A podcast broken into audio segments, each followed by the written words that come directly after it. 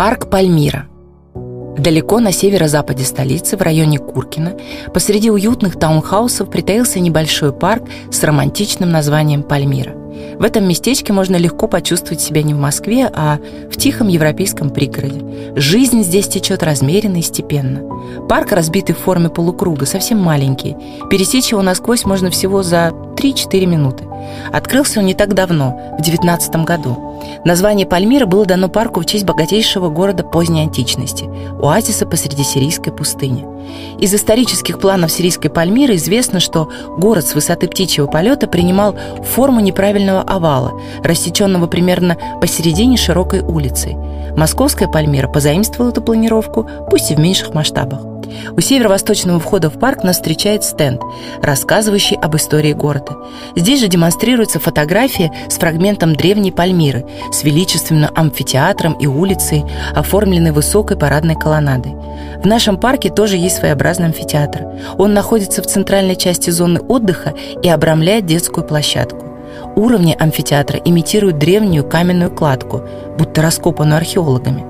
Продвигаясь от стенда прямо по широкой дорожке, вымощенной светлой плиткой, попадаем сразу в центр парка. Здесь, как правило, оживленно и шумно, особенно в теплое время года.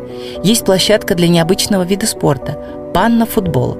Панна – новинка для москвичей. Играют в такой футбол два человека внутри невысокой, в половину человеческого роста круглой клетки.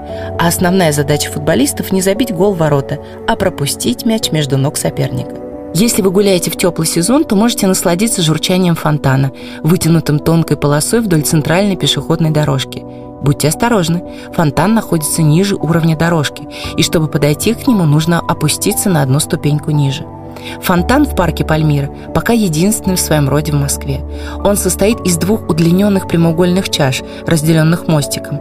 В одной чаше бьет линия классических струйных фонтанов, а вот другая представляет собой мелкий бассейн, в котором разбросаны огромные прямоугольные валуны серого цвета, напоминающие остатки древних строений.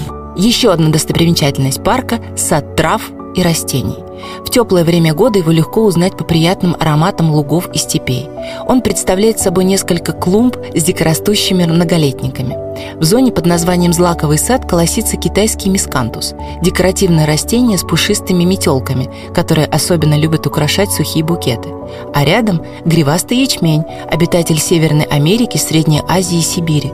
Само название растения подсказывает, что его колоски имеют множество пушистых остей, похожих на густую лошадиную гриву. Здесь есть и аптекарский огород со всевозможными лекарственными растениями, и степной сад, где высажены неприхотливые степные гости, которые в период цветения заливаются благородными оттенками фиолетового и розового. Возле каждой клумбы стоят стенды из деревянных поперечных реек. На них авторы парка разместили информацию обо всех растениях, высаженных именно здесь.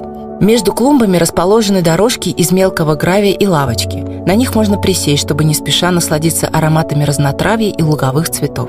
Выйдя из сада в дальней его части, будьте внимательны. Там прямо на вымощенной плиткой дорожке, раскрывая тему руин древней Пальмиры, разбросаны с десяток валунов разной формы и размеров. Между ними легко можно пройти, а при желании некоторые вполне сойдут за садовый пуф. С вами была актриса театра и кино Ольга Ломоносова. Желаю вам приятной прогулки.